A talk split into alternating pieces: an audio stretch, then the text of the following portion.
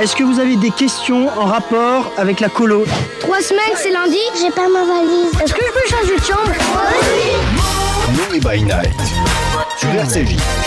Bonsoir à tous, euh, bonsoir et bienvenue sur euh, la station RCJ. Et puis euh, les ondes, les ondes qui se libèrent avec la jeunesse, son potentiel, son dynamisme, son énergie. Et aujourd'hui, on reçoit un mouvement de jeunesse qui compte dans le paysage des mouvements de jeunesse juifs français. Ce sont les éclaireurs et éclaireuses israélites de France. Ils sont venus en nombre dans ce plateau. Pourquoi? Eh bien parce qu'on leur consacre une émission spéciale et à tout le mois, 95 ans d'historique, ça se fête. Et j'ai déjà un regard très amical vers Karen Alali, qui est la commissaire générale des EI depuis, allez, on le dit, depuis 2008 quelque chose comme ça. Salut Karen. Bonsoir. Et merci d'avoir euh, accepté cette invitation. À côté de toi, Raphaël, qui a mis, euh, qu'est-ce qu'il a mis autour, Raphaël d'ailleurs, pour ceux qui sont non initiés? Un petit foulard de mon groupe local. Alors vous allez nous expliquer le jargon, les couleurs, on va tout savoir sur les EI ce soir. J'ai également à côté de moi Ethan qui vient de Londres. Salut Ethan. Bonsoir Philippe. Alors Ethan, euh, pourquoi de Londres d'ailleurs? Est-ce que tu y fais tes études? Est-ce qu'il y a un rapport avec les EI là-bas? Comment Alors, ça se passe? Je suis parti étudier à Londres, mais je me suis quand même pas détaché des EI parce que je pouvais pas abandonner ça. Et il y a d'ailleurs un GL qui a ouvert à Londres. GL, euh, j'y reviendrai pour le jargon. Alors GL, hein, on, on va essayer comme ça d'expliquer un petit peu les, les abréviations. Groupe local, c'est bon pour Groupe tout le monde? Voilà, bien. C'est super. Alors antenne locale, tu viens d'où Emma? Alors moi, à la base, je viens de Nancy, euh, donc un petit groupe de province, et je suis venue à Paris donc pour mes études, et j'ai rejoint un groupe parisien euh, qui vient d'être créé. Alors vous l'aurez remarqué ce soir, des EI qui vont vous parler de leur passion, euh, de leur engagement. Et je vais commencer euh, par toi, Raphaël. On, va poser la question à, Karen euh, sur, on va dire, l'idéal hein, du mouvement scout et comment vous l'incarnez. Mais je voudrais poser déjà la question à ceux qui sont sur le terrain.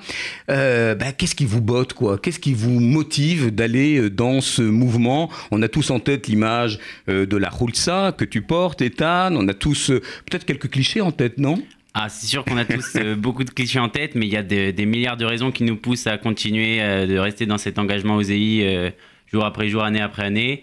Et je pense que la principale raison, c'est de, de donner quelque chose aux enfants et de reprendre. euh, tout est valorisant, tout est gratifiant et ça, ça fait toujours plaisir. Alors toi, tu as 22 ans, tu es formateur. Ça, ça a été quoi ton, ton parcours aux EI?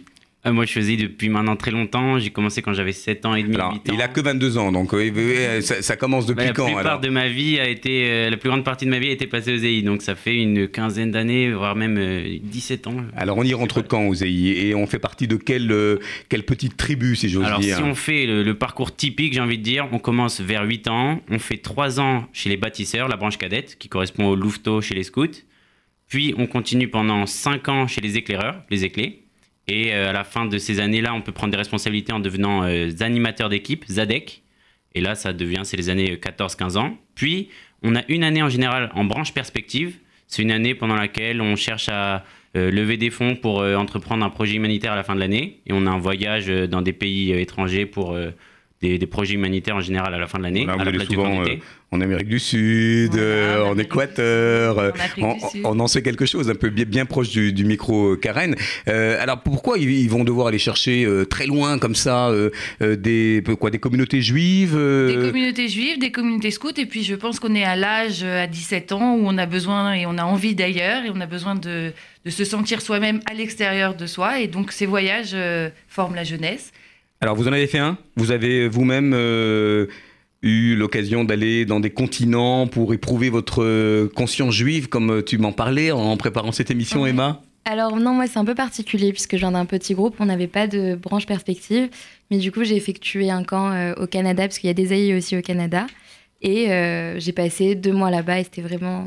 C'était l'âge où j'avais besoin aussi de partir, comme l'a dit Karen, et c'était très gratifiant. c'est- Un mouvement formateur, Ethan. Alors, euh, notre ami Raphaël nous dit qu'il a fait son petit cursus, euh, pas à pas. Est-ce que quand on rentre dans les EI, voilà, on rentre en religion? Est-ce qu'on est obligé d'aller jusqu'au bout? Est-ce que c'est quelque chose qui vous happe par le, on va dire la phalange et puis qui, qui vous prend tout le corps entier Euh, Est-ce que vous vous laissez volontiers porter par cette, euh, par cette énergie? Alors rien nous y oblige bien sûr, mais j'ai envie de dire quand on rentre dedans, bah on peut pas s'arrêter quoi, parce que on trouve vraiment un idéal que ce soit en termes amical, religieux ou pédagogique qui vraiment nous pousse à ben, donner vraiment tout ce qu'on a et on le fait bénévolement en plus parce qu'on se dit, eh ben ceux qui nous ont animés l'ont fait bénévolement, et ben on va le faire quoi, on reprend la chaîne Et c'est vraiment intéressant de se dire que on peut donner vraiment de toute sa personne pour un mouvement qui nous tient autant à cœur et, qui donne envie de rester jusqu'au bout. Alors voilà, je voulais commencer par ce, cette espèce de petit sondage, comme ça, prendre le pouls euh, euh, de leur motivation, de leur, de leur spirit. On va quand même poser la question à, Karen Elali, qui est commissaire général des EI, bien connu du Fonds social et, bien connu de beaucoup de mouvements de jeunesse, parce que c'est aussi un peu l'oracle. Hein. On, va la, on va la consulter de temps en temps, je vous rassure. Tout ça ne se fait pas euh, dans une caverne, comme si on allait voir la Piti. D'abord parce que tu as beaucoup de recul. Dix ans, c'est très impliquant dans un, un, groupement comme celui-là. D'abord, est-ce que tu peux nous rappeler un petit peu la genèse, si tu veux, de, de, des EI, comme voilà, qu'on sache de quelle extraction. Il y a de grandes figures dont on parlait dans la préparation, hein, comme Flegg, comme Gamzon, etc. Voilà, qu'est-ce qui forge l'identité d'un mouvement comme celui-là? Alors d'abord, c'est l'idée d'une personne, euh, Robert Gamzon, à qui euh, on aurait envie de rendre hommage tous les jours, parce qu'on se sent tous euh, ses héritiers, qui voit des jeunes scouts protestants en activité, il se dit mais en fait euh, c'est extraordinaire cette possibilité de vie dans la nature, de débrouillardise Alors, et en on, même on temps est dans quelles années hein, pour, on pour est nos dans auditeurs? les années 20. On, est, dans, les années 20. 20.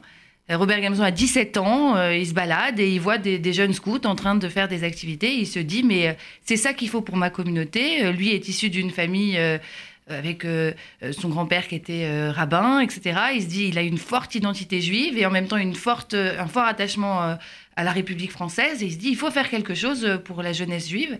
Et c'est à partir de là que se crée le mouvement des EI. Donc on est en 1923.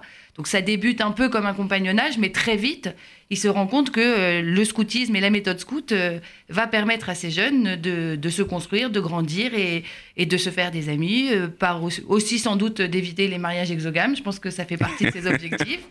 En tout cas, je le, je le, je le sens très fort. Et alors, qu'est-ce qu'il y a dans le mouvement scout euh, Voilà, si, si euh, on essaie de voir un petit peu quel est le, le socle, les fondamentaux du scoutisme, et qui d'ailleurs euh, est celui-ci, et, et, celui du, des scouts musulmans, des scouts protestants, il y, a, il y, a, un socle commun? Exactement, il y a un socle commun, c'est la méthode La méthode scout, elle a plusieurs piliers, parmi lesquels l'éducation du jeune par le jeune, euh, l'éducation par l'action, euh, et puis euh, la vie en petite équipe et, et d'autres choses qui nous, sont, qui nous sont très chères et qui sont restées dans nos fondamentaux d'un point de vue à la fois de l'organisation mais aussi des valeurs.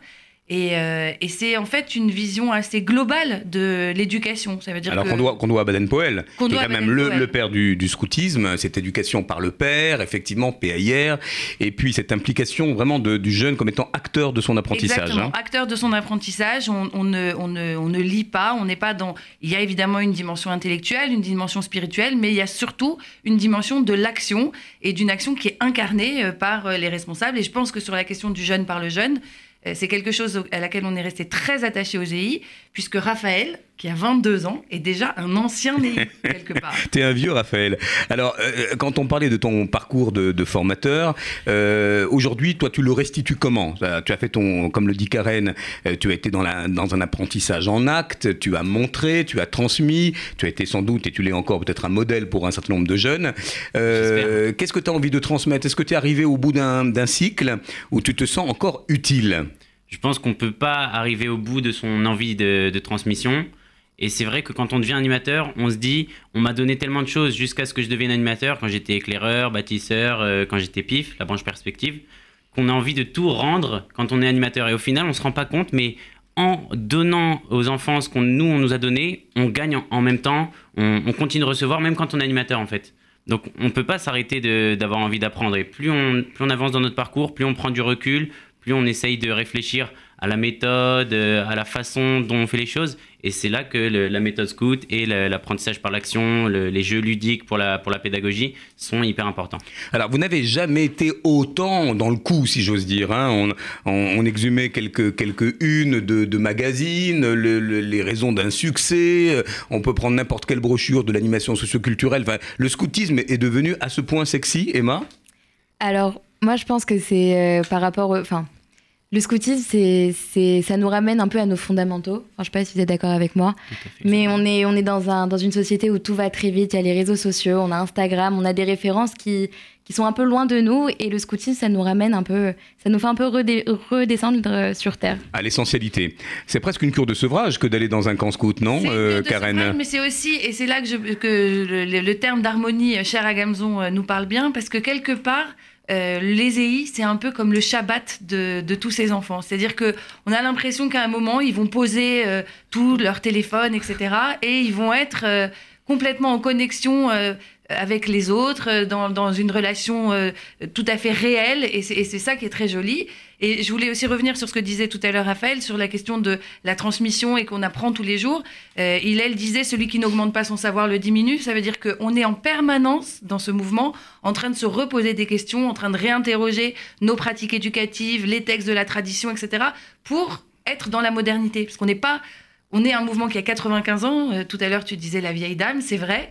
Mais en même temps, on est complètement dans la modernité euh, du 21e. Alors on va y revenir, hein, puisque c'est vrai que c'est un mouvement euh, qui se remet en question, qui a une vraie plateforme euh, programmatique, qui n'hésite pas aussi à aborder des, sujets qui fâchent hein, sur le, les problématiques de la société moderne, parce que tout ne, ne roule pas forcément dans le meilleur hein, des cas avec des jeunes qui peuvent en venir quoi, à des situations de violence, à des situations d'hypersexualisation, des problématiques d'ados. Est-ce que tout ça rejaillit quand même dans les camps? On en parle souvent ici. Est-ce que ou alors pas plus qu'ailleurs, est-ce que les ados ou les jeunes que vous avez, euh, vous sentez qu'ils sont en proie à des, voilà, des difficultés existentielles? Est-ce que vous savez d'ailleurs y répondre? C'est des, des âges auxquels on se pose beaucoup de questions. Euh, Il y a le développement de la sexualité, il y a beaucoup de choses qui arrivent à ces âges-là. En ce moment, on a pas mal de questions euh, d'antisémitisme en France qui, qui sont aussi des questions qui, qui touchent nos jeunes. Donc il y, a des, y a des choses qui peuvent arriver sur les camps, mais euh, c'est des événements qui sont assez rares globalement et auxquels on est, on est formé pour euh, savoir répondre, euh, calmer la situation, essayer de, de, partager avec les autres. Alors, est-ce que c'est ce minimum commun, cette fameuse expression qu'on qu'on relie vraiment aux EI, qui permet de réguler cette mixité sociale, ce- ces, ces- ces grands effectifs, hein, puisque vous êtes aujourd'hui numériquement le premier mouvement de jeunesse, on peut le dire. On peut le hein, dire. Voilà. Et, Karen, quand elle me l'entend dire, euh, elle est évidemment ravie parce que c'est une évidence. Euh, 40 groupes euh, locaux, 3100 ou 500 euh, personnes, 600 bénévoles. Euh, c'est c'est quand même numériquement, et, et ne parlons pas du, quad, du, du quadrillage, du quadrillage hexagonal. Vous êtes quasiment partout. On est quasiment dans toutes les villes où il y a une communauté juive et, euh, et on essaye de maintenir cette activité, puisque Emma pourra en témoigner. Dans des petites communautés de province, euh, les EI sont une alternative euh, importante pour euh, l'intégration des jeunes dans une vie communautaire. Alors ce minimum commun, de quoi s'agit-il? Parce qu'on a toujours eu tendance à le définir sans vraiment le définir. Est-ce que c'est un, facteur clé du vivre ensemble, Ethan? Et est-ce que tu peux nous le décrire pour des auditeurs qui, qui se disent mais pourquoi ils n'en sont pas à leur maximum commun après tout aujourd'hui après 95 ans? Alors le minimum commun, il est assez intéressant parce qu'il permet de mettre un peu tout le monde à la même échelle. Et euh, je parlais principalement du minimum commun euh, en termes de judaïsme. Par exemple, c'est assez intéressant de se dire que moi je suis animateur du coup des enfants de 8 à 11 ans et de se dire qu'il y a des enfants qui parfois n'ont pas eu l'occasion de faire par exemple la prière du matin ou qui connaissent pas du tout le, schéma et de se dire que tous les matins ils vont devoir le faire et on, on leur fait un peu découvrir quelque chose qui peut-être auront jamais, ils auront jamais eu l'occasion de le faire ou de le découvrir et euh, en même temps, ça met un peu une sorte de stabilité parce que tout le monde est à la même échelle, tout le monde fait pareil. Et euh, ça aide à progresser et ça aide à ceux peut-être qui font plus, euh, parfois à prendre du recul, etc. Donc c'est assez intéressant. Et ça facilite la tâche tout simplement aussi. Emma, le minimum commun, comment tu en parles aux jeunes, toi? Est-ce que tu dis, voilà, c'est la loi, il faut faire ceci, cela? Ou il y a quand même une, une pédagogie de, de- de ce socle qui réunit, qui, qui harmonise les pratiques? Parce qu'effectivement, vous avez des jeunes de toute extraction sociale, j'imagine. Oui, exact. Effectivement, on fait aux ayants, on passe beaucoup par la pédagogie. On n'arrive pas, enfin, on n'arrive pas avec des choses en leur disant. Avec les règles. La loi, c'est la loi, mais... On n'est pas des parents, on n'est pas des profs, donc on essaye de faire passer les choses le mieux qu'on peut. Et du coup, euh, on, on montre aux enfants que c'est une ouverture, qu'ils ont ils ont que du bon à prendre de ce minimum commun. Et, euh, à ceux qui font plus, justement, ils pourront préserver leurs pratiques euh, conformément à ce que veulent leurs parents. Mais c'est vraiment, je pense, on reste un mouvement juif, on est un mouvement scout, et donc on se doit de faire des, prières, des brachot, des, offices. Alors Karen, toi tu as du recul, non seulement à l'aune de, cette décennie euh, en responsabilité, mais tu, as vu euh, comme un observateur privilégié euh, le paysage communautaire bien changé, hein, avec effectivement peut-être une, tendance au religieux, des aliotes qui se font notamment dans le rang des jeunes. Est-ce que le minimum commun est, à l'épreuve de cette actualité? La force du minimum commun, c'est que justement, ça permet à des enfants de tous les milieux de se retrouver. Et euh, surtout de donner du sens à cette pratique parce que on parle d'un certain nombre de choses qu'on fait, mais surtout on donne du sens. On a la chance d'avoir un outil qui s'appelle le Sidour des EI, qui est très riche d'explications. Dont vous ne vous vient- séparez pas. Hein. Moi, je vous ai vu en séminaire Noé avec, c'est votre Bible, si je puis me permettre. C'est tout à fait notre vie, mais c'est surtout que euh, c'est une, c'est une possibilité de donner du sens à toutes ces prières. Et, évidemment, les animateurs ont à cœur, quelle que soit euh, leur, euh, implication personnelle dans, la vie juive, de donner des explications, de faire, alors euh, nous on appelle ça la PJ, mais cette PJ c'est donc comme une espèce de Dvar Torah, mais qui va être toujours présentée de manière ludique, avec un éclairage particulier sur telle ou telle prière, personnage de la Bible, personnage de l'histoire juive contemporaine, de l'histoire juive ancienne, etc. Il y a, quand même à chaque fois une volonté, comme tu disais, pédagogique de, de- donner du sens à ce qu'on fait. Et je pense que le minimum commun, euh, dans, dans, ces, dans valeurs, permet euh, la pluralité et l'ouverture. Et c'est aussi une, de- une des raisons pour lesquelles aujourd'hui en Israël, euh, il y a un groupe local qui existe depuis un certain nombre d'années, mais qui a structuré son action. Donc le groupe local Le Renarade. groupe local Renarade, l'association Ameirim, qui a justement euh, pris de, de- de cette expérience française euh, la capacité à réunir et à avoir un mouvement qui soit uni. Et ça, c'est quelque chose d'extrêmement important pour les îles et qui est une exception qu'on doit cultiver. Alors, on va revenir à cette, euh, cette tribu, cette famille. Mais quand on parle de la tribu, on parle des attributs de la tribu. Alors, comme on est filmé et qu'on a cette chance, on va quand même regarder ce qui se passe du côté de la Hulsa d'Ethan. Et puis, on va essayer de, de voir aussi les foulards qui sont arborés par nos amis et d'en décoder les codes. Alors, typiquement, Ethan, qu'est-ce que, que sur ton plastron là? Alors, il y a plein, plein de petits euh, Alors- macarons, des pins. Raconte-nous d'abord la Hulsa et le foulard. Il y a des couleurs, il y a des appartenances. Racontez-nous un peu. Alors ça, c'est la Khulsa. Donc la Khulsa, elle est commune à tous les enfants. Elle est de, de, de ton beige comme ça pour tout le Havane. monde. Havane, pardon. Ah, bah, Ah, voilà. Alors moi je l'ai reçu, je l'ai reçu, j'étais assez jeune quand même, donc normalement tous les enfants la reçoivent euh, quand ils font leur première activité. Mais du coup, vous grandissez avec parce que elle est rapiécée? Parce on, que on où elle est- anticipe, Ah, un, on bien. anticipe un XL.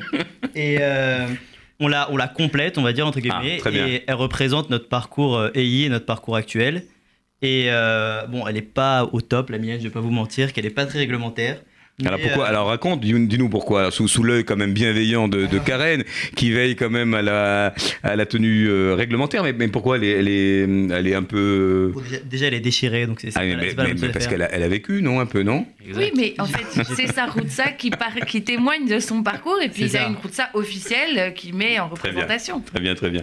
Donc en fait, plus elle est, plus elle est usée, plus c'est rassurant. Ça veut dire que vous l'avez vraiment utilisée euh, comme on traîne ses guêtres, quoi. Et exactement, et plus il y a des cuissons aussi, plus ça prouve une expérience euh, importante aux EI. Alors, euh, normalement, vous avez sur, euh, sur le côté droit, donc euh, les cuissons actuels. Voilà. actuels à Alors, vous, vous retrouverez euh, sur le site RCJ un petit QCM hein, pour qu'on vérifie si vous avez bien tout compris de- de- de- des attributs de la tribu. Euh, ce, ce- ce petit écusson du 90e anniversaire, j'imagine, euh, ça a été un grand moment. Très très grand moment, très très grand moment. euh, bah, un bel anniversaire des EI, énorme. dont beaucoup se souviennent. hein. C'est vrai que vous avez réuni énormément de monde. 2013, C'était en euh, 2013. 5600 personnes à Cussac-Fort-Médoc euh, en Gironde. Un Euh, très très grand rassemblement. Énorme. Alors, qu'est-ce qu'il y a d'autre encore? Des petits, des petits pins pour bien comprendre. Donc, vous pouvez customiser en fait votre, votre Hulsa. Est-ce qu'on a autant de latitude sur les foulards? Raphaël Sur les foulards, on n'a pas déjà beaucoup de place pour. qui est, un, euh, qui est un foulard très stendhalien. On ne sait pas que Stendhal a écrit aussi le rose et le vert. Vous irez vérifier sur Wikipédia, mais il est. Alors, qu'est- qu'est-ce Il qu'il y a aussi un raconte foulard celui-là qui est rouge et noir. Le, le foulard, les couleurs du foulard représentent euh, le groupe local. Pour chaque groupe local, un foulard, un foulard de couleurs différentes. Le mien, c'est celui du groupe local de Neuilly, parce que c'est le groupe local euh, auquel j'ai évolué. Et c'est couleurs vert et rose. Après, les, les couleurs libres à chaque groupe local d'y trouver une signification. Mais euh, ce que je sais, c'est que quand on crée un nouveau groupe local, c'est toujours difficile de trouver un- une nouvelle couleur pour le foulard. Et c'est toujours un casse-tête pour se mettre d'accord sur bleu et orange, jaune et violet. Alors, Karen, est-ce que tu as le foulard de la chef? Bah oui, j'ai le foulard bleu, blanc, rouge. Alors il y a deux foulards bleu, blanc, il est, il rouge. est assez beau le tien d'ailleurs, Il parce est que assez beau. lui aussi, il, est, il a une petite patine. Il a un peu trop vécu peut-être. Mais euh, en fait, on a deux foulards euh, pour l'équipe nationale, un peu comme les joueurs de foot, un foulard quand on est en intérieur et un foulard quand on est en extérieur. Euh, donc celui-là à fond bleu et bordure blanche et rouge, c'est quand on joue à l'extérieur. Et donc on devrait en porter un en intérieur en fond blanc. Il se trouve que moi j'ai choisi de porter celui-là parce qu'il appartenait à une EI une ancienne EI qui était très impliquée, qui euh, malheureusement euh, est décédée, donc en hommage, et ça fait aussi partie des, choses importantes aux EI de, de savoir d'où on vient et, de rendre hommage à nos ancêtres. Je voudrais juste la citer, c'est Corinne Elgrichy. Eh oui, et paix à son âme. Le, les EI, c'est une grande famille. Alors, on va faire un petit, un petit décrochage musical euh, avec euh, cette chanson qu'on a, qu'on a tous en cœur. À tout de suite.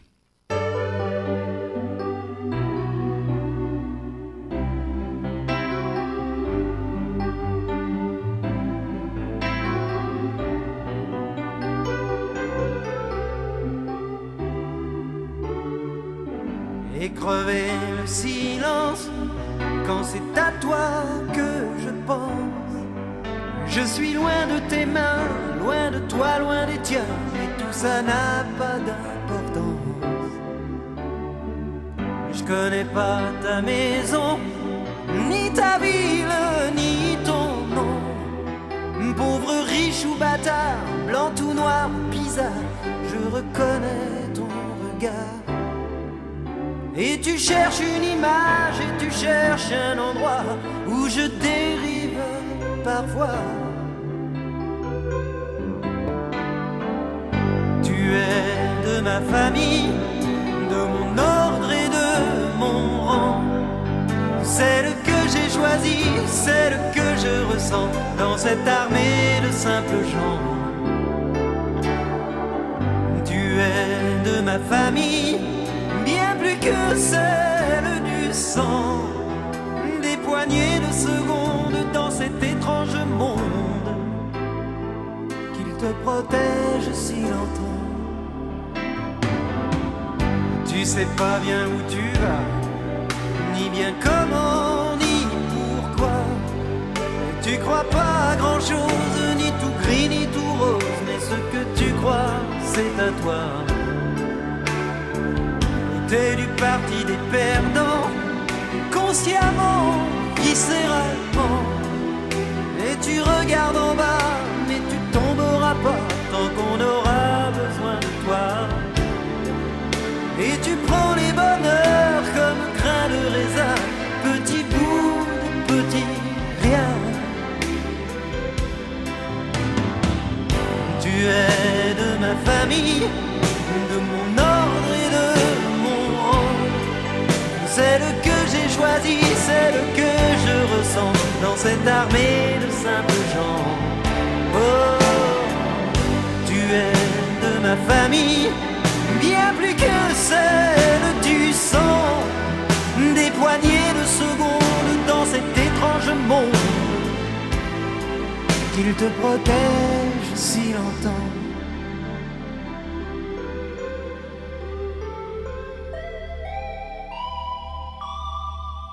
Elle vous a touché cette, euh, cette chanson en studio, Raphaël? Pourquoi, pourquoi Jean-Jacques Goldman?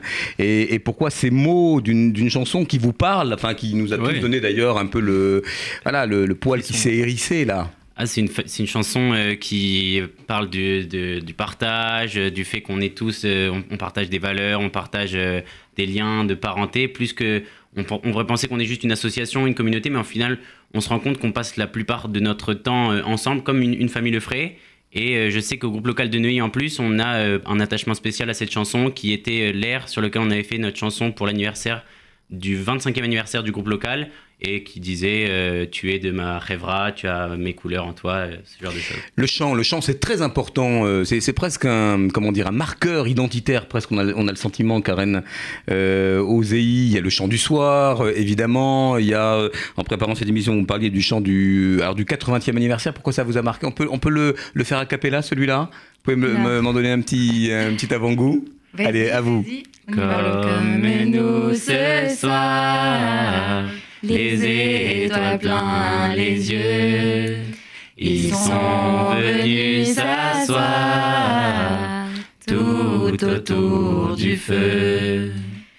Chante à la lumière, éclaireur d'Israël. Au début de l'histoire, on entendait cet air. Un, deux, trois, vingt brindilles pour faire le feu, éclairer le chemin d'hier à ce matin. Pour l'éclairer, pour ne pas l'imiter. Bravo, bravo, bravo. Super. Bah, dites-moi, Ah vous êtes tous à l'unisson là, hein. et je peux vous dire qu'ils n'ont pas répété avant le- avant l'émission. Alors, il y a le chant du soir, il y a ces chants, c'est c'est presque des, des rituels. Euh, est-ce qu'on peut s'y soustraire, ou alors est-ce que ça vient naturellement parce qu'il y a le feu de camp, parce qu'il y a la guitare? Euh, Pourquoi c'est important comme ça d'avoir des moments où on est tous euh, à l'unisson, on, est- on vibre tous ensemble, les mains. Bah, je- sur un camp, globalement, il y a tout qui passe par la musique, que ce soit du matin au soir. euh, donc, c'est comme on parlait tout à l'heure d'un peu des préjugés sur les EI, on a le caca dans un trou et on a la joie de vivre. Ah, Et la alors très bien. Ça y est, nous y sommes. Après le chant et euh, le feu de camp, il y a effectivement ce qui vous colle à la peau. Hein. Alors, ce qui vous colle à la peau, euh, c'est euh, c'est des cutéreux, ils reviennent, ils ont complètement bousillé. C'est peut-être les parents qui disent ça d'ailleurs. Euh, cette image un peu de euh, aussi de bizutage. Est-ce que c'est c'est toujours d'actualité ça où on allait Moi, je me souviens qu'à un moment donné, j'avais des camarades qui se retrouvaient dans la forêt euh, à 5 heures du mat à se lever au milieu de nulle part. Est-ce que tout ça s'est fantasmé? Est-ce qu'aujourd'hui, cette école de la débrouillardise, de l'orientation, de, de l'activité terrain, elle est toujours d'actualité? Est-ce qu'elle vous apporte plus de préjudice qu'elle nous apporte de comment dire de d'atouts? Le scoutisme, c'est partie intégrante de- des EI. Donc si on n'a plus le scoutisme, on n'a plus les EI. Le fait qu'on campe, qu'on dorme sous tente, c'est ça partie de la méthode, scout, tout ça. Et euh, ça, nous amène à, euh, anecdotiquement, de faire caca dans des trous, à avoir les, les chaussures sales, à faire ce genre de choses. Et euh, il y a certaines cérémonies qui parfois se rapprochent un petit peu euh, à des bizutages, mais c'est plus d'actualité aujourd'hui. On a, on a fait un travail assez important sur euh, le- le- la partie légale de ça et on, on sait que tout- toutes les activités qu'on fait ont des vertus pédagogiques et c'est le principal euh, dans ce qu'on fait. Donc il n'y a plus de totémisation, par exemple, euh, Karen. Alors ça, tu, tu commences à toucher à des codes secrets, mon cher Philippe. Ah ben non, on, Euh, avait, on, avait, mais- on, on a connu des noms mais- avec des drôles, Oui, des, oui, bien des sûr. personnes et avec tu des peux drôles de noms. Garouda entre nous, il n'y a pas de problème. Mais euh, ce sont des rites de passage euh, qui sont évidemment codifiés, euh, qui sont, comme le rappelait Raphaël, euh, tout à fait dans un cadre légal, dont on ne fait pas nécessairement. Euh, euh, La on publicité. voilà, c'est des, mais il n'y a rien de.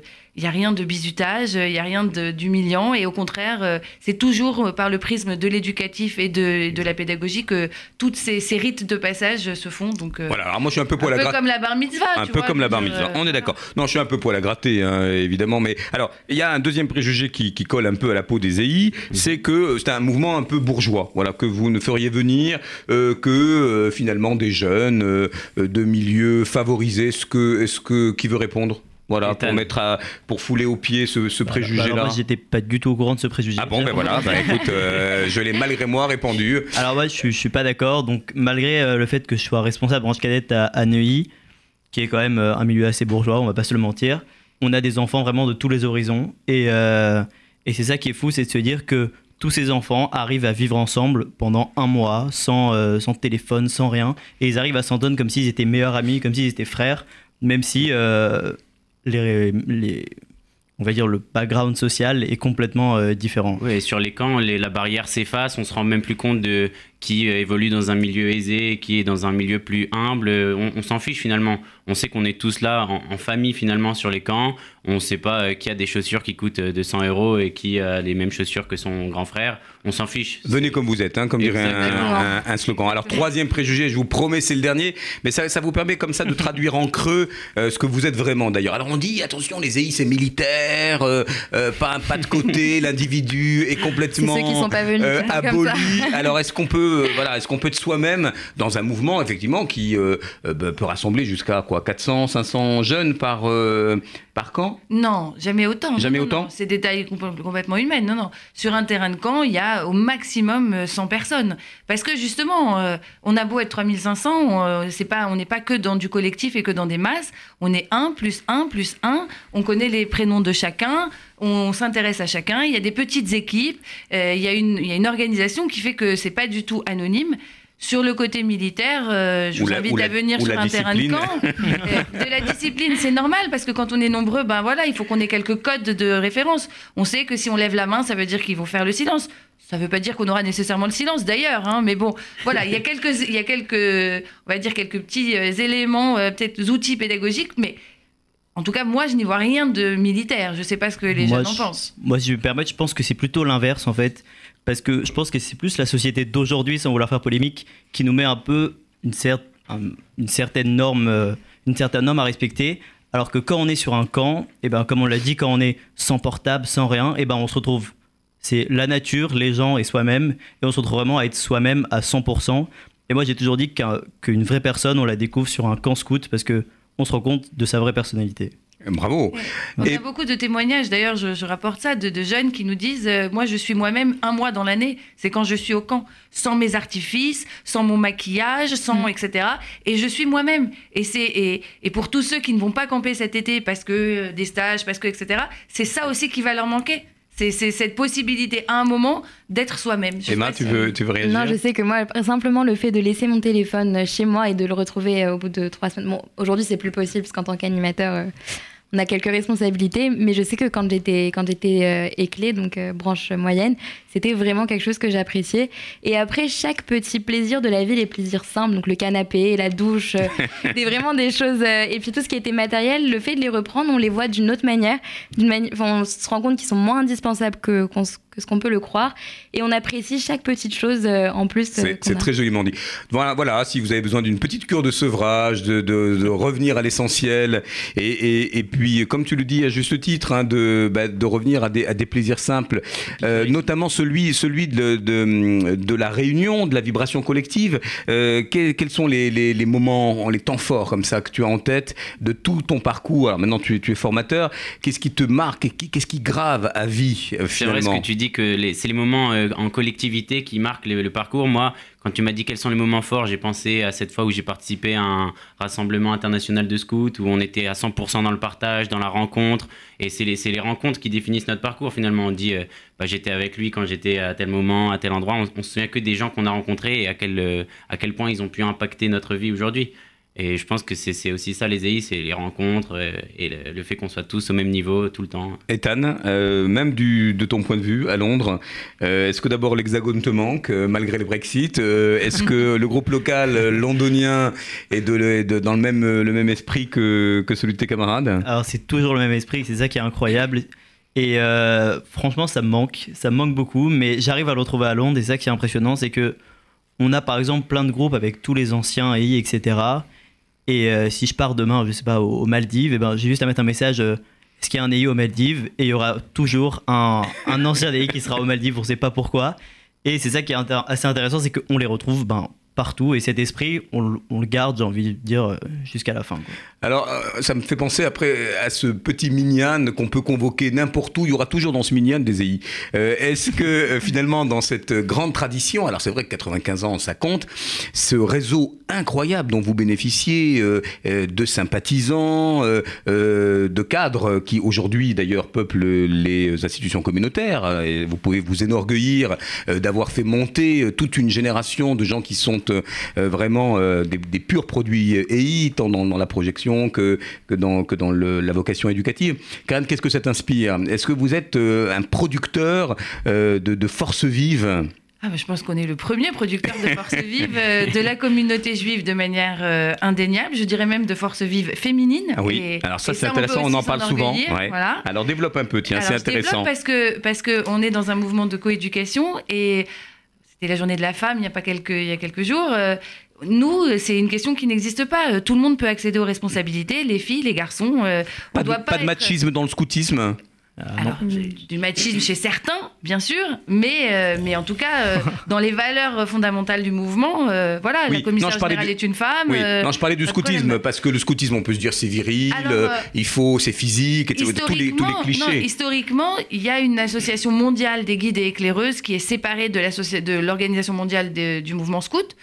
Mais, euh, il n'empêche que nos mouvements étant coéduqués, et en l'occurrence les EI sont sans doute de tous les mouvements de scoutisme depuis euh, leur création, celui qui dès les, dès les premières années a mis au même niveau les garçons et les filles en faisant des formations communes, en, en, voilà, on a retrouvé euh, des, des, des prospectus de l'époque où on voit les filles mises en avant, etc. Donc il y a vraiment aucune question sur la question de la parité, de l'égalité, de l'accession aux responsabilités, qu'on soit fille ou garçon. Et ça, c'est vraiment important pour nous.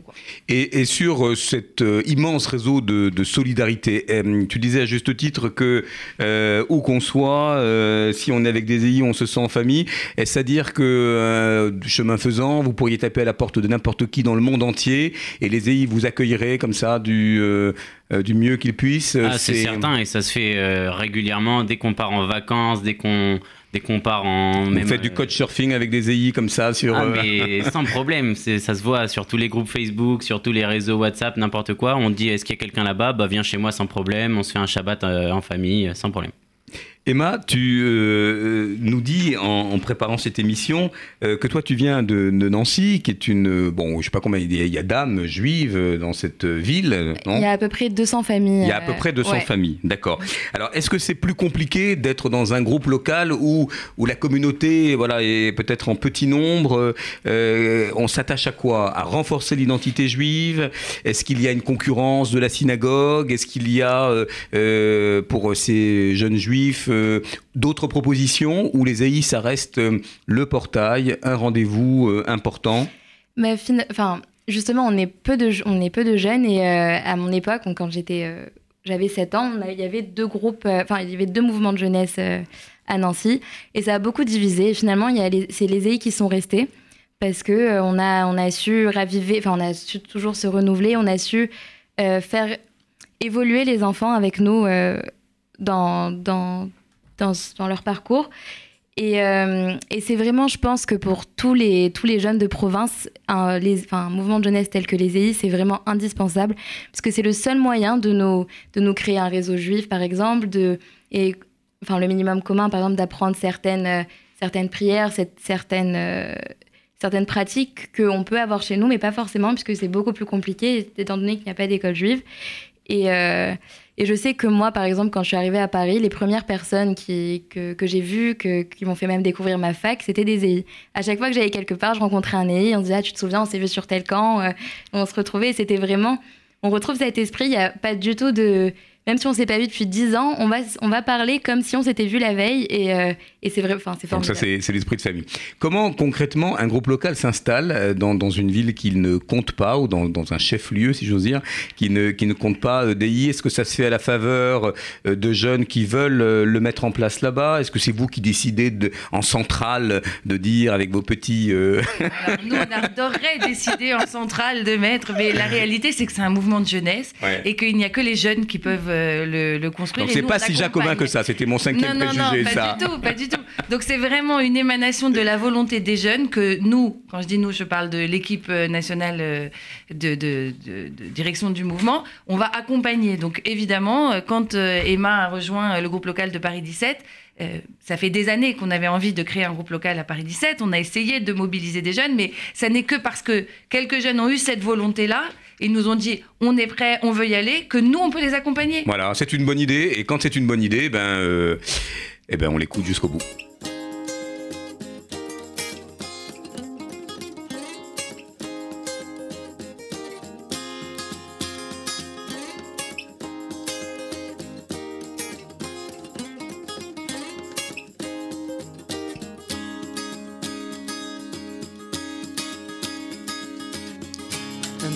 Janvier, si j'ai bien su compter.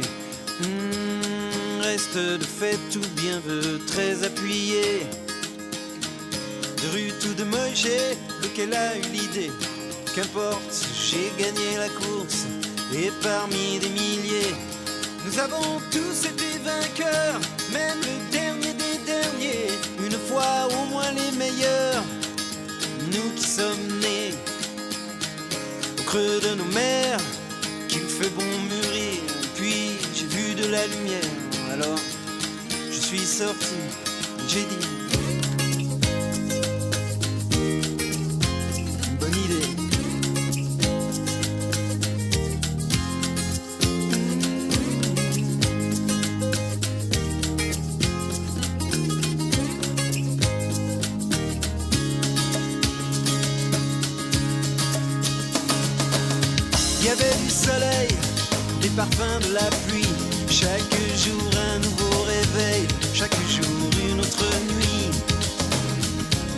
Des motards et des matchs de rugby. Des spaghettis, Frédéric Dard et Johnny Winter aussi. On m'a dit c'est qu'une étincelle avant l'obscurité.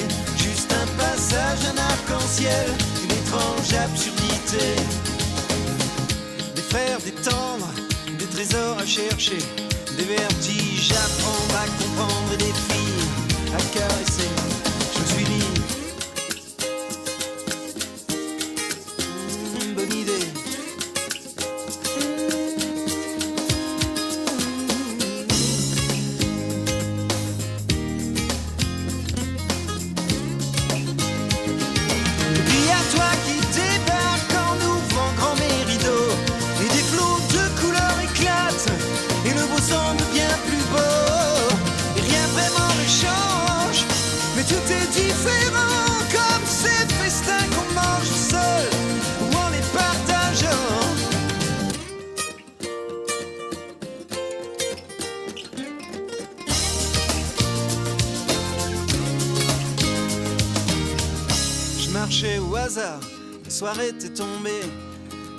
Mon sac et ma guitare. J'étais un peu fatigué. Tout était si désert pour me désaltérer. Et puis j'ai vu de la lumière et je vous ai trouvé.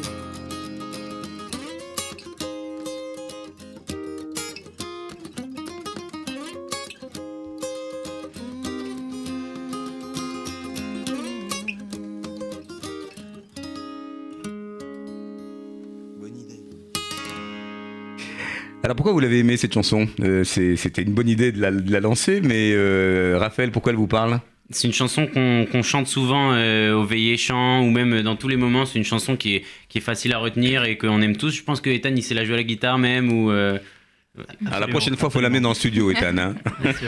Ça gratte toujours autant dans les, les mouvements de jeunesse Ça gratte pas mal Ouais. et, et on a beaucoup de jeunes qui se mettent à gratter pour telle ou telle raison et il y a notamment euh, une raison qui les, qui les pousse beaucoup et qui me, enfin, m'émeut beaucoup, c'est qu'ils ont l'habitude d'avoir des espèces de chansons un peu euh, euh, de regroupement de tel, de tel euh, groupe local et pour pouvoir chanter cette chanson qui s'accompagne joliment à la guitare, alors les jeunes vont se mettre à jouer à la guitare. Et c'est génial, c'est génial parce que c'est vraiment ça l'esprit, c'est-à-dire que ils savent pas jouer, alors ils vont prendre une guitare, ils vont commencer, puis pour pouvoir à un moment accompagner euh, le reste du groupe. Se Alors attention, attention, attention, c'est le quart d'heure sociologie, il en faut un peu. Et là, on va faire un petit coup de projecteur sur, euh, sur Karen. Il y a eu un petit raccord maquillage entre temps, rassurez-vous, comme ça la, la- la lumière, elle la prend bien.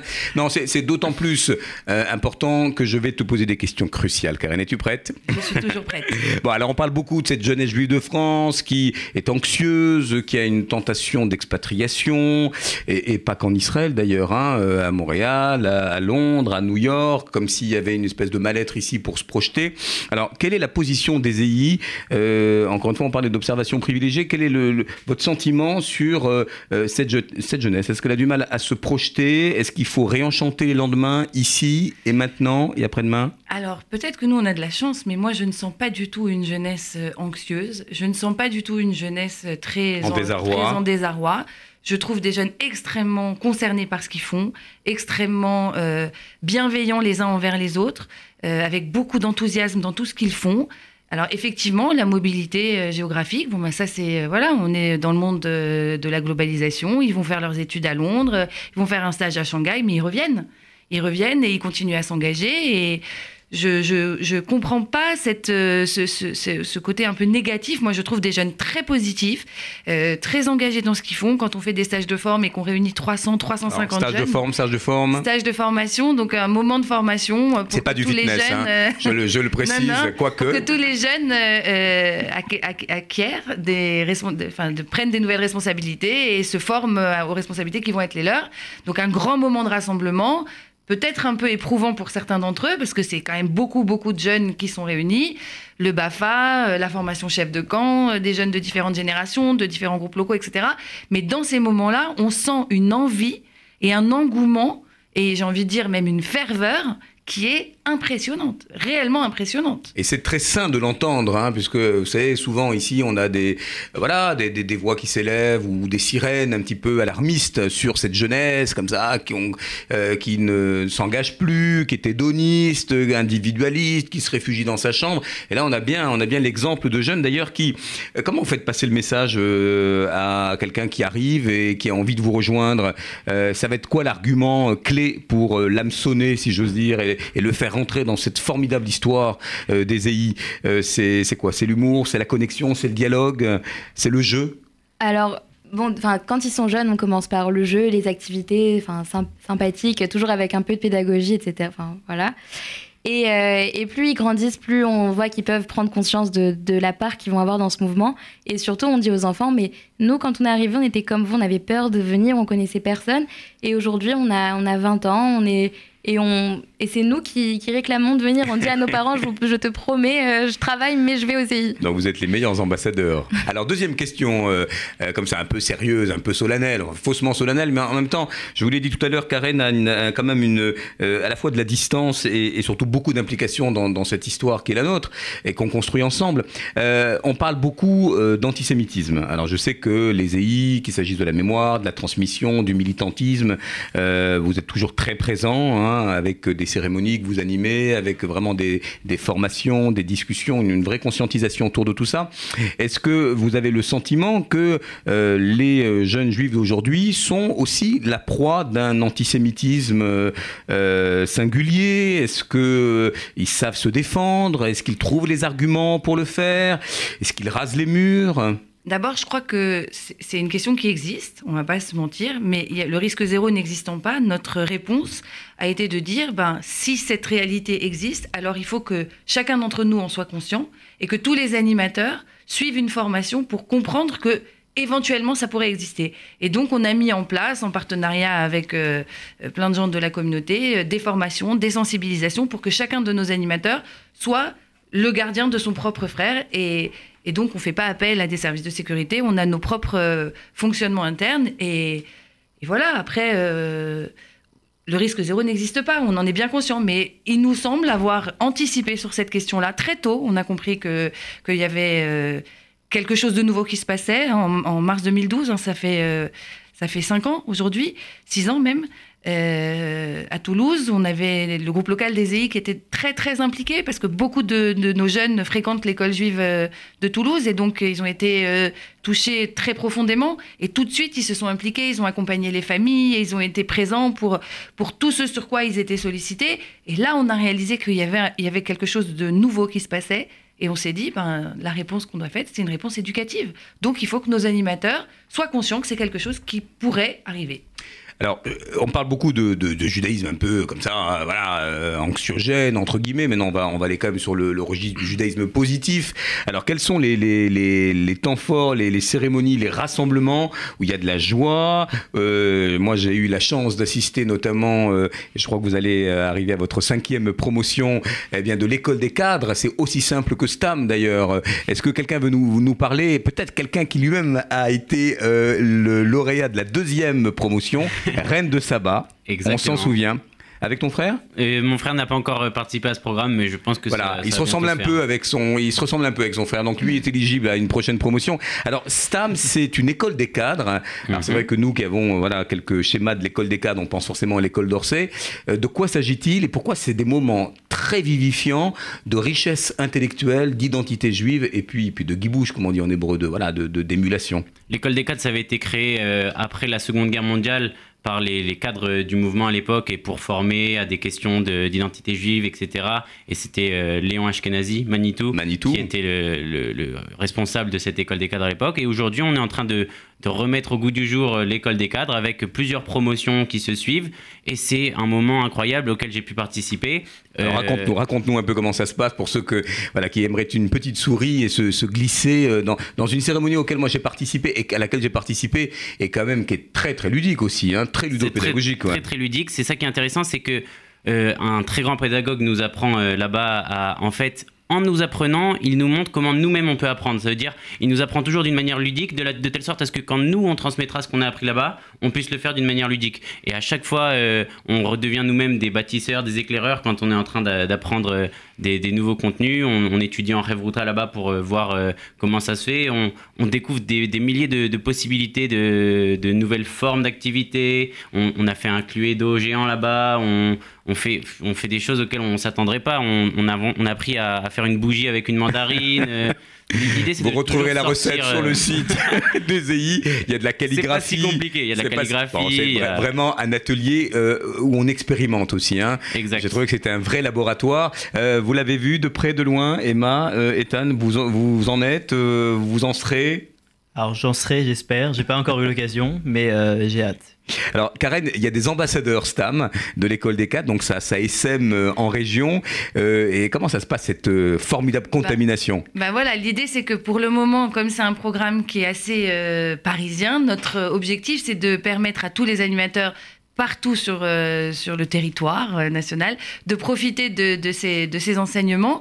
Et donc, effectivement, les, les, les, jeunes qui ont participé à STAM deviennent des ambassadeurs et vont à la rencontre des, des animateurs des autres groupes locaux de province pour leur faire vivre les activités telles qu'ils les ont vécues à STAM. Et c'est aussi, euh, voilà, effectivement, ça s'inscrit complètement dans, dans la volonté de, de Robert Gamzon, après la Seconde Guerre mondiale, de reconstruire le leadership communautaire et de créer cette école d'Orsay. Alors, on n'a pas la prétention de faire une école d'Orsay, c'est pour ça que ça s'appelle STAM, c'est-à-dire c'est tout simplement, c'est sans chichi. Voilà. voilà.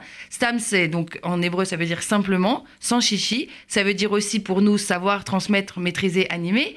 Mais voilà, notre, objectif, c'est de donner du contenu à des animateurs de manière ludique pour qu'ils puissent après le réutiliser soit auprès des animateurs dans le cadre des ambassadeurs, soit directement avec les enfants et pour euh, faire euh, augmenter les Alors un, mouvement toujours très inventif, toujours très force de proposition. On a la chance, nous, dans le cadre de, de, de l'inter euh, collectif mouvement de jeunesse, de euh, bah, d'être aiguillonné hein, par les propositions des EI en matière justement de, euh, bah, de formation, de, de, cérémonie, puis de, puis de, réflexion euh, collégiale. J'ai envie de vous poser à, chacun d'entre vous la question programmatique, un peu, un peu futuriste ou visionnaire. Euh, les EI à l'horizon 2030. Alors comment, comment vous voyez ça? Vous faites venir des hologrammes dans vos camps, euh, le, le, Sidour a été remplacé par un, une tablette numérique. Comment vous envisagez on, on, se rapproche de ça, on se rapproche de ça. C'est une problématique qui est actuelle et c'est sûr. Vous y pensez Sérieux On y pense. Je sais que à la der au dernier Conseil national des EI, qui est un moment où tous les animateurs se regroupent pour discuter des statuts et des valeurs et de, du développement du, du mouvement pour les années à venir, on avait euh, posé cette question de modernisation et de, ces activités 3.0. Et je sais que ça a été mis à l'essai dans certains groupes locaux. On avait fait une, chasse au trésor euh, 2.0 euh, au musée du Louvre avec euh, des indices sur les, téléphones, euh, des QR codes à scanner, ce genre de choses. Et c'est des choses qui marchent bien. Donc je pense qu'on va aller dans cette direction et petit à petit essayer de voir comment on peut intégrer euh, les, les, moyens modernes aux activités qui étaient peut-être parfois un petit peu désuètes. Oui et non. Alors vas-y Karen. J'aime bien mélange que... entre tradition et non, modernité. Non, non, mais justement, je pense que ce que, ce que, ce que dit Raphaël est très intéressant. En fait, euh, on va pas réinventer euh, l'eau chaude. Je veux dire, les EI, c'est les EI. Maintenant, on a des nouveaux outils et il faut savoir les sublimer et en, en, utiliser le meilleur. Donc effectivement, on peut faire des QR codes, on peut faire une chasse au trésor, etc. Mais la réalité, c'est que on est euh, très attaché à euh, au côté simple et essentiel et, et, et sobre de la vie. Et c'est ça qu'on va continuer de, de porter. Et c'est ça, je pense, l'originalité du message aujourd'hui. Alors évidemment, euh, on n'est pas complètement déconnecté de la réalité. Je sais ce que c'est Snapchat, mais pour citer Orelsan, pour citer Orelsan, on est basique. Ah, très bien. Basique, mais en même temps, c'est peut-être une des définitions, de la modernité. C'est cette simplicité qui ne se démode pas et qui finit par, transcender les, générations et les âges en, gardant vos fondamentaux. Euh, Emma, comment tu te vois grandir au sein du mouvement euh, Tu vas forcément cheminer euh, individuellement, avoir un boulot. est-ce que tu seras toujours connecté à tes camarades Ou est-ce que tu penses qu'à un moment donné, il peut y avoir, et, et, ça peut être sain, une espèce de petite parenthèse pour, pour vivre autre chose? Je pense que être OSI, c'est pas incompatible avec euh, les études, avec euh, d'autres expériences. Et honnêtement, euh, vouloir s'en détacher, c'est très compliqué. c'est vraiment très compliqué. Ça vous colle à la peau, c'est dit. Ethan, puisqu'on arrive à quelques poignées de minutes de, de la fin de cette émission, euh, tu vas aussi nous, nous, nous, nous, dire un petit peu comment tu vas, tu vas cheminer. D'abord, toi, tu es un brillant étudiant, on le sait, hein, j'ai eu les antisèches. Euh, euh, tu te retrouves à Londres euh, avec un. Voilà, avec euh, quelle envie euh, de, euh, de continuer là-bas, de revenir ici? Alors, continuer les EI, c'est sûr, sûr, sûr. Après, j'aimerais bien sûr finir mes études, mais j'arrive à allier études et, et EI, et comme, le, comme tout le monde le fait. Et euh, je lâcherai jamais, quoi. Je le, je le sais, je le sais que j'irai au bout, que ce soit. euh, bon, après, les études avant tout, bien sûr, mais euh, les EI, ça fait partie intégrante de ma vie et je pense que je lâcherai jamais. Bon, vous l'aurez compris à l'issue de cette émission et vous avez vu que le message de Karen était sincère. Elle, elle rencontre des jeunes enthousiastes qui se projettent. Quelques petits rendez-vous peut-être, Karen, dans les semaines à venir. S'il y a des moments où on peut euh, eh bien, euh, rejoindre les EI euh, bah, pour d'abord découvrir, pour ceux qui sont encore euh, loin, peut-être sur une autre planète encore, mais, mais venez voir ce qui s'y passe parce que c'est très motivant. Alors, première, euh, première chose, opération de solidarité, euh, dimanche 18 mars, la distribution des colis de Pessard. Euh, donc ça, euh, voilà, toutes les bonnes volontés sont les bienvenues. Euh, vous pouvez nous envoyer un email pour rejoindre les, les personnes qui vont livrer, centre.national.eeif.org.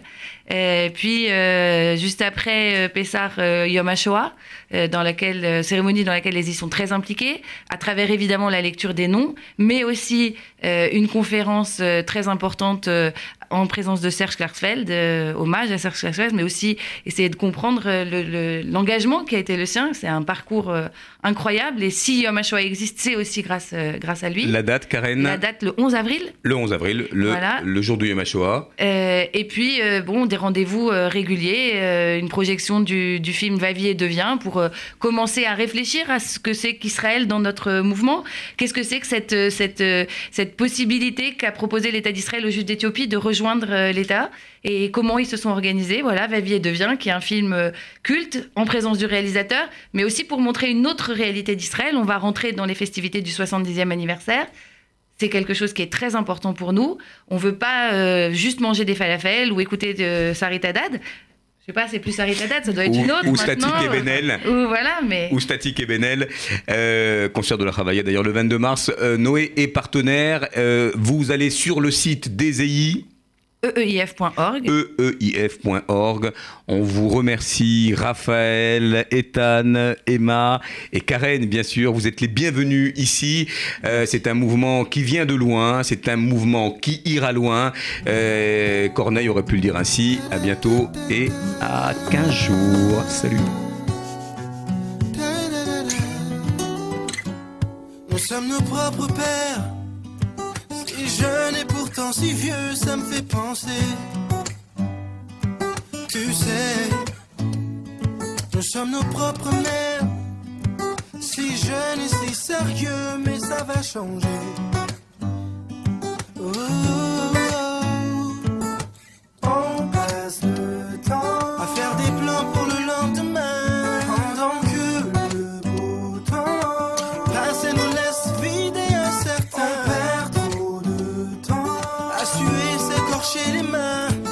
Ça sert si on n'est pas sûr de voir demain À rien?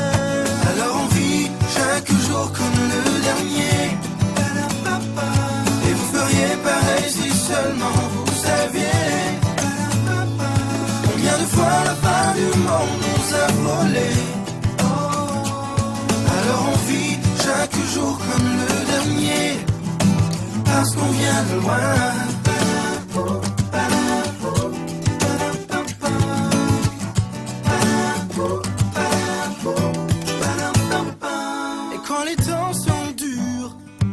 se dit pire que notre histoire n'existe pas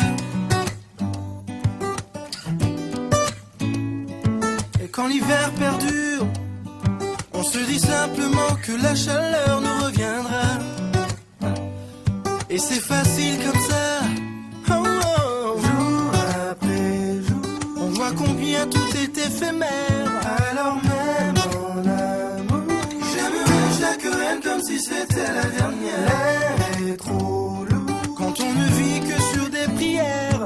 Moi je savoure chaque instant, bien avant que s'éteigne la lumière. Alors on vit chaque jour comme le dernier. Et vous feriez pareil si seulement vous saviez. Combien de fois la fin du monde nous a volé. Chaque jour comme le dernier. Parce qu'on vient de loin.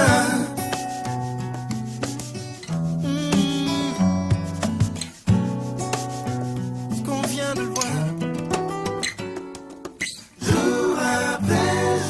On voit combien tout est éphémère. Alors vivons pendant qu'on peut encore le faire. Mes chers.